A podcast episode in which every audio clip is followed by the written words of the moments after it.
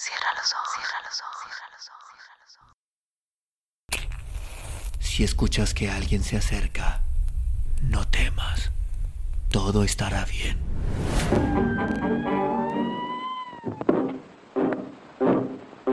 Oh, I'm going down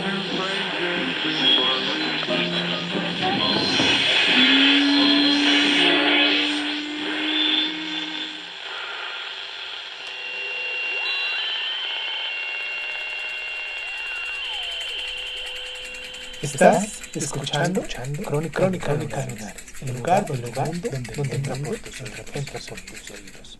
Bienvenido. El costo de la vida. Carlos Fuentes. A Fernando Benítez. Salvador Rentería se levantó muy temprano. Cruzó corriendo la azotea. No calentó el boiler. Se quitó los calzoncillos y el chubasco frío le sentó bien. Se fregó con una toalla y regresó al cuarto. Ana le preguntó desde la cama si no iba a desayunar. Salvador le dijo que se tomaría un café por ahí. La mujer llevaba dos semanas en cama y su cara color pilancillo se había adelgazado. Le preguntó a Salvador si no había recado de la oficina y él se metió un cigarrillo entre los labios y le contestó que querían que ella misma fuera a firmar.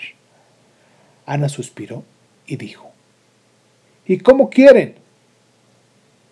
Ya les dije que ahorita no podías, pero ya ves cómo son. ¿Y qué te dijo el doctor?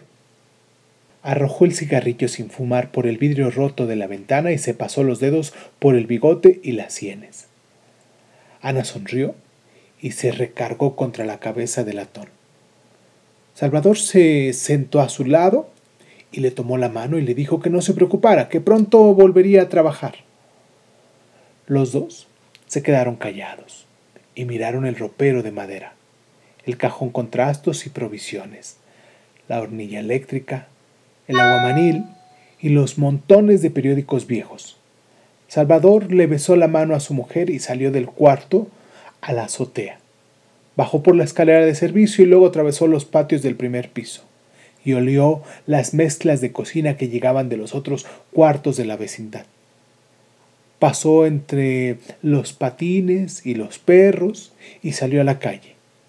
Entró a la tienda, que era el antiguo garage de la casa, y el comerciante viejo le dijo que no había llegado el live en español y siguió paseándose de un estante a otro, abriendo los candados. Señaló un puesto lleno de historietas dibujadas y dijo, Puede que haya otra revista para tu señora. La gente se aburre metida en la cama. Salvador salió. Pasó por la calle una banda de chiquillos disparando pistolas de fulminantes y detrás de ellos un hombre arreaba unas cabras desde el potrero. Salvador le pidió un litro de leche y le dijo que lo subiera al doce. Clavó las manos en los bolsillos y caminó, casi trotando, de espaldas, para no perder el camión. Subió al camión en marcha y buscó en la bolsa de la chamarra 30 centavos y se sentó a ver pasar los cipreses, las casas, las rejas y las calles polvorientas de San Francisco Xocoticla.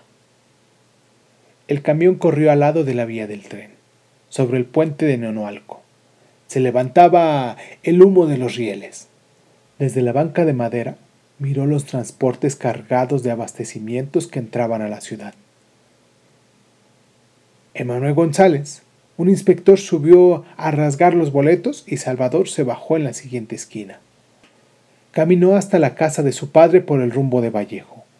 Cruzó el jardincito de pasto seco y abrió la puerta. Clemencia lo saludó y Salvador preguntó si el viejo ya andaba de pie, y Pedro Rentería se asomó detrás de la cortina que separaba la recámara de la salita y le dijo ¡Qué madrugador! Espérame. Ya mero estoy. Salvador manoseó los respaldos de las sillas. Clemencia pasaba por el sacudidor sobre la mesa de ocote sin pulir y luego sacó de la vitrina un mantel y platos de barro. Preguntó cómo seguía Anita y se arregló el busto bajo la bata floreada. Mejorcita. Ha de necesitar quien la ayude. Si no se pusiera tantos moños. Los dos se miraron. Y luego Salvador observó las paredes manchadas por el agua que se había colado desde la azotea. Apartó la cortina y entró a la recámara revuelta. Su padre se estaba quitando el pantalón de la cara. Salvador le pasó un brazo por los hombros y le besó la frente. Pedro le pellizcó el estómago. Los dos se vieron en el espejo. Se parecían, pero el padre era más calvo y tenía el corazón más rizado y le preguntó qué andaba haciendo a esas horas. Y Salvador dijo que después no podía venir, que Ana estaba muy mala y que no iba a poder trabajar en todo el mes y que necesitaba lana. Pedro se encogió de hombros y Salvador le dijo que no iba a pedirle prestado. Lo que se me ocurría es que podías hablar con tu patrón. Algo me podría ofrecer, alguna chamba. Pues eso sí, quién sabe. Ayúdame con los tirantes. Es que de plano no me va a alcanzar. No te apures, algo te caerá. A ver qué se me ocurre. Pedro se fajó los pantalones y tomó la gorra del chofer de la mesa de noche. Abrazó a Salvador y se lo llevó a la mesa. Olfateó los huevos rancheros que Clemencia les colocó en el centro. Sírvete, chava. ¿Qué más quisiera uno ayudarte? Pero ya ves, bastante apretados vivimos Clemencia y yo. Y eso que me ahorro la comida y la merienda en casa del patrón.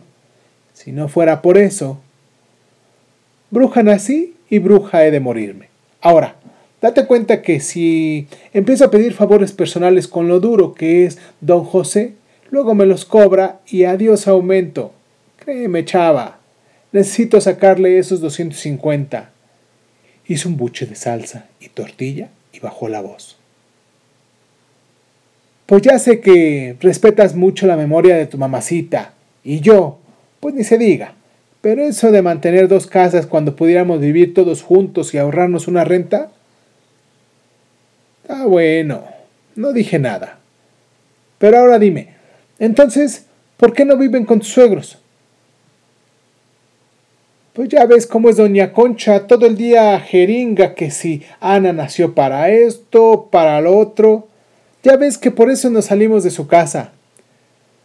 Pues si quieres tu independencia, a fletarse. No te preocupes, ya se me ocurrirá algo. Clemencia se limpió los ojos con el delantal y tomó asiento entre el padre y el hijo. ¿Dónde están los niños? preguntó. Con los papás de Ana, contestó Salvador. Van a pasar una temporada ahí mientras ella se cura. Pedro dijo que iba a llevar al patrón a Acapulco. Si necesitas algo, busca a Clemencia. Ya sé. Vete a ver a mi amigo Juan Olmedo. Es un cuate viejo y tiene una flota de ruletero. Yo le he hablado por teléfono para decirle que vas.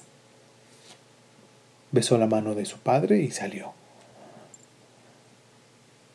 Abrió la puerta de vidrio opaco y entró a un recibidor donde estaba una secretaria y un ayudante contable, y hacían muebles de acero, una máquina de escribir y una sumadora. Dijo quién era y la secretaria entró al privado del señor Olmedo y después le hizo pasar. Era un hombre flaco y muy pequeño, y los dos se sentaron en los sillones de cuero frente a una mesa baja con fotos de banquetes y ceremonias y un vidrio encima. Salvador le dijo que necesitaba trabajo para complementar el sueldo de maestro y Olmedo se puso a hurgar entre sus grandes cuadernos negros. Estás de suerte, dijo al rasgarse la oreja puntiaguda y llena de pelo. Aquí hay un horario muy bueno, de 7 a 12 de la noche. Andan mucho detrás de esta chamba, porque yo protejo a mis trabajadores. Cerró de golpe el libraco. Pero, como tú eres hijo de mi viejo cuate Pedrito, pues te la voy a dar a ti. Vas a empezar hoy mismo. Si trabajas duro, puede sacar hasta 20 pesos diarios. Durante algunos segundos, solo escuchó el tic-tac de la máquina sumadora y el zumbido de los motores por la avenida 20 de noviembre. Olmedo dijo que tenía que salir y lo invitó a que lo acompañara. Bajaron sin hablar en el elevador y al llegar a la calle Olmedo le advirtió que debía dar banderazo cada vez que el cliente se detenía a hacer un encarguito. Porque había cada tarugo que por un solo banderazo paseaba al cliente una hora por todo México. Lo tomó del codo y entraron al departamento del Distrito Federal y subieron por las escaleras y Olmedo siguió diciendo que le prohibía subir a toda la gente que iba por el camino dejadita por aquí, dejadita por allá, y al rato ya cruzaste de la villa al Pedregal por un banderazo de 1.50. Si serán de a tiro. Olmedo le ofreció gomitas azucaradas a una secretaria y pidió que lo introdujera al despacho del jefe. La señorita agradeció los dulces y entró al privado del funcionario y Olmedo hizo chistes con los demás empleados y los invitó a tomarse unas cervezas el sábado, a jugar dominó después. Salvador le dio la mano y las gracias, y el miedo le dijo, ¿Traes la licencia en regla? No quiero líos con tránsito. Preséntate hoy en la noche antes de las siete. Busca allá abajo a Toribio, el encargado de dar las salidas. Él te dirá cuál es tu coche. Nada de dejaditas de a peso, ya sabes, se amuelan las portezuelas y nada de un solo banderazo por varias dejadas. Apenas se baje el cliente del coche, aunque sea para escupir en la calle, tú vuelves a marcar. Salúdame a tu viejo.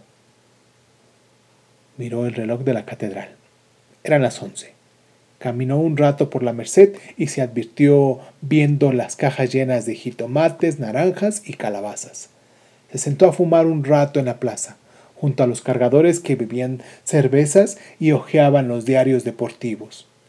Se aburrió y caminó hasta San Juan de Letrán. Delante de él caminaba una muchacha.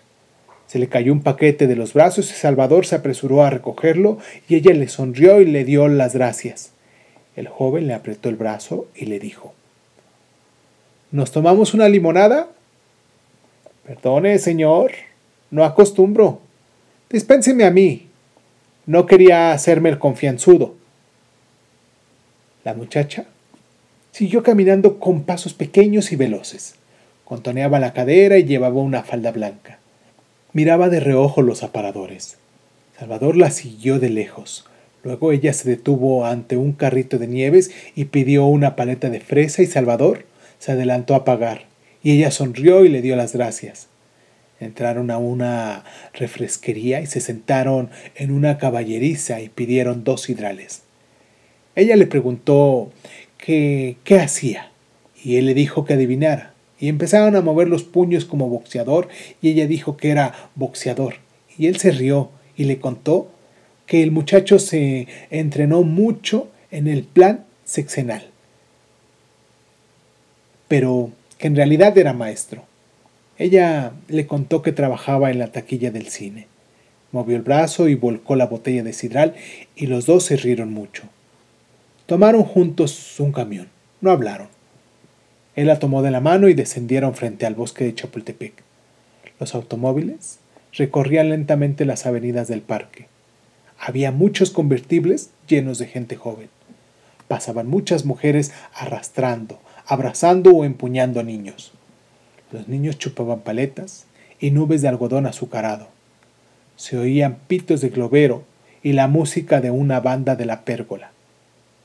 La muchacha le dijo que le gustaba adivinar la ocupación de la gente que se paseaba por Chapultepec. Rió y fue indicando con el dedo. Saco negro y camisola abierta, zapato de cuero o sandalia, falda de algodón o blusa de lentejuela camiseta a rayas, tacona de charol. Dijo que era carpintero, electricista, empleada, repartidor, maestro, criada, merolico. Llegaron al lago y tomaron una lancha. Salvador se quitó la chamarra y se enrolló las mangas. La muchacha metió los dedos en el agua y cerró los ojos. Salvador chifló a medias varias melodías mientras remaba. Se detuvo y tocó la rodilla de la muchacha. Ella abrió los ojos y se arregló la falda. Regresaron al muelle y ella dijo que tenía que irse a comer a su casa, Quedaron al verse al día siguiente, a las 11 cuando cerraba la taquilla del cine. Entró al Kikos y buscó entre las mesas de tubo y lingoneó a sus amigos. Vio de lejos al ciego Macario y se fue a sentar con él. Macario le pidió que metiera un 20 en la sinfonola y al rato llegó Alfredo y los tres pidieron tacos de pollo con guacamole y cervezas y escucharon la canción que decía La muy ingrata que se fue y me dejó, sin duda por otro más hombre que yo. Hicieron lo de siempre, que era recordar su adolescencia y hablar de Rosa y Remedios, las muchachas más bonitas del barrio. Macario los picó para que hablaran. Alfredo dijo que los chamacos de hoy sí eran muy duros, de cuchillo y toda la cosa. Ellos no. Viéndolo bien, eran bastante bobos. Recordó cuando la pandilla del poli los retó a un partido de fútbol, nada más para patearles las rodillas, y todo terminó en encuentro de box allá en el lote vacío de la calle de Miltro, y Macario se sentó con un bate de béisbol, y los del poli se quedaron fríos al ver cómo les pegaba el ciego con el bate. Macario dijo que desde entonces todos lo aceptaron como cuate y Salvador dijo que fue sobre todo por esas caras que hacía, girando los ojos en blanco y jalándole las orejas para atrás, como para troncharse de la risa. Macario dijo que el que se moría de la risa era él, porque desde los diez años su papá le dijo que no se preocupara, que no tenía que trabajar nunca, que al cabo la jabonera, de la que era dueño, le iba bien, de manera que Macario se dedicó a cultivar su físico para defenderse. Dijo que el radio había sido su escuela y que de ahí había sacado sus bromas y sus voces. Luego recordaron a su cuate Raimundo y dejaron de hablar un rato y pidieron más cerveza y Salvador miró hacia la calle y dijo que él y Raimundo caminaban juntos de noche durante la época de exámenes, de regreso a sus casas, y Raimundo le pedía que le explicara bien todo ese enredo de la álgebra y luego se detenía un rato en la esquina de Sullivan y Ramón Guzmán antes de separarse y Raimundo decía, ¿Sabes una cosa? Me da como miedo pasar de esta cuadra. Aquí como que termina el barrio. Más lejos, ya no sé qué pasa. Tú eres mi cuate y por eso te lo cuento. Palabra que me da miedo pasar por esta cuadra. Y Alfredo recordó que cuando se recibió, la familia le regaló el automóvil viejo y todos se fueron a celebrar en grande recorriendo los cabarets baratos de la ciudad. Iban muy tomados, y Raimundo dijo que Alfredo no sabía manejar bien y comenzó a forcejear para que Alfredo le dejara el volante. Y el coche por poco se voltea en la glorieta de la reforma y Raimundo, que quería guacarear, y la portezuela se abrió y Raimundo cayó a la avenida y se rompió el cuello. Pagaron y se despidieron. Dio las tres clases de la tarde y acabó con los dedos manchados de tiza después de dibujar el mapa de la República en el pizarrón. Cuando terminó el turno y salieron los niños, caminó entre los pupitres y se sentó en la última banca el único foco que colgaba de un largo cordón. Se quedó mirando los trazos de color que indicaban las sierras, las vertientes tropicales, los desiertos y la meseta. Nunca había sido un buen dibujante. Yucatán resultaba demasiado grande, Baja California demasiado corta. El salón olía a serrín y mochilas de cuero. Cristóbal, el maestro de quinto año asomó por la puerta y le dijo ¿Qué hay? Salvador caminó hasta el pizarrón y borró el mapa con un trapo mojado. Cristóbal sacó un paquete de cigarrillos y los dos fumaron, y el piso crujía mientras acomodaban los pedazos de tiza en su caja. Se sentaron a esperar, y al rato entraron otros maestros y después el director Durán. El director se sentó en la silla del estrado y los demás en los pupitres y el director los miró a todos con los ojos negros y todos lo miraron a él con su cara morena y su camisa azul y su corbata morada.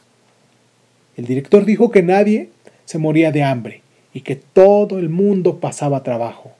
Y los maestros se enojaron y uno dijo que ponchaba boletos en un camión después de dar dos turnos, y otra que trabajaba de noche en una lonchería de Santa María la Redonda, y otra que tenía una miscelánea puesta con sus ahorros y solo había venido por solidaridad. Durán les dijo que iba a perder la antigüedad, las pensiones y de repente hasta los puestos, y les pidió que no se expusieran. Todos se levantaron y salieron, y Salvador vio que ya eran las seis y media y corrió a la calle. Cruzó corriendo entre el tráfico y abordó un camión. Bajó en el zócalo y caminó a la oficina de Olmedo. Toribio le dijo que a las siete entregaba el coche que iba a manejar y que esperara un rato. Salvador se arrimó a la caseta de despacho y abrió un mapa de la Ciudad de México. Lo estuvo estudiando y después lo cerró y revisó los cuadernos cuatriculados de aritmética. ¿Qué es mejor? ¿Ruletear en el centro o en las colonias? le preguntó a Toribio.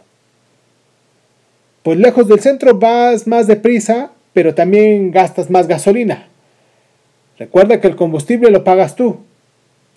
Salvador rió. Puede que en las puertas de los hoteles haya gringos que te den buenas propinas. Ahí viene tu carro, le dijo Toribio desde la caseta. ¿Tú eres el nuevo? gritó el chofer gordinflón que lo tripulaba. Se secó el sudor de la frente con un trapo y bajó del automóvil. Ahí lo tienes. Métele suavecito la primera que a rato se atranca. Cierra tú mismo las puertas o te las rechingan. Ahí te lo encargo. Salvador se sentó frente a la dirección y guardó los cuadernos en la cajuela. Pasó el trapo por el volante grasoso. El asiento estaba caliente. Se bajó y pasó el trapo por el parabrisas. Subió otra vez y arregló el espejo a la altura de los ojos arrancó. Levantó la bandera, le sudaban las manos. Tomó por 20 de noviembre. Enseguida lo detuvo un hombre y le ordenó que lo llevara al cine Cosmos.